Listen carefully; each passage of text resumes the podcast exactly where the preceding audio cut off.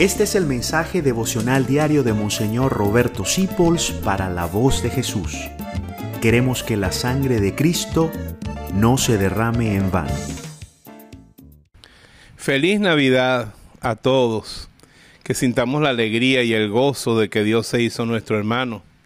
Y ahora podemos mirarnos en los ojos de Dios, tocar sus manitas, pedirle que ponga sobre nosotros su manita sanadora. Qué alegría, acércate al pesebre Pídele a la Virgen permiso para agarrar al niño, cárgalo, méselo, háblale al corazón.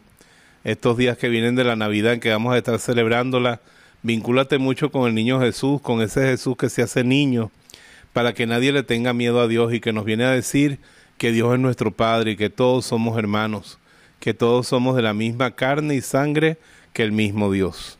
Yo le pido a Él que traiga aventura, paz, alegría para tu familia, que bendiga a tus enfermos y los sane, que sane toda herida de nuestro corazón, que nos prepare para pasar un año nuevo con alegría y con gozo, que nos libere de todo lo malo y que nos dé la paz. Ese niño que cuando nació los ángeles cantaron Gloria a Dios en el cielo y en la tierra paz a los hombres que Dios ama. Paz para ti, paz para mí. Que tengas una muy feliz Navidad. Perdona tú, si no lo has hecho todavía, perdona a cualquiera que tengas que perdonar.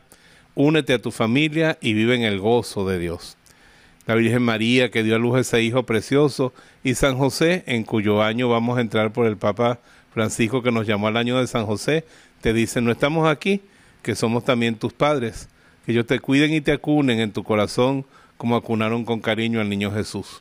Y te bendigo con la felicidad de la Navidad, en el nombre del Padre, del Hijo y del Espíritu Santo. Amén. Feliz Navidad.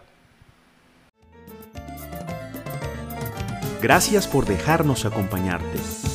Descubre más acerca de la voz de Jesús visitando www.lavozdejesús.org.be.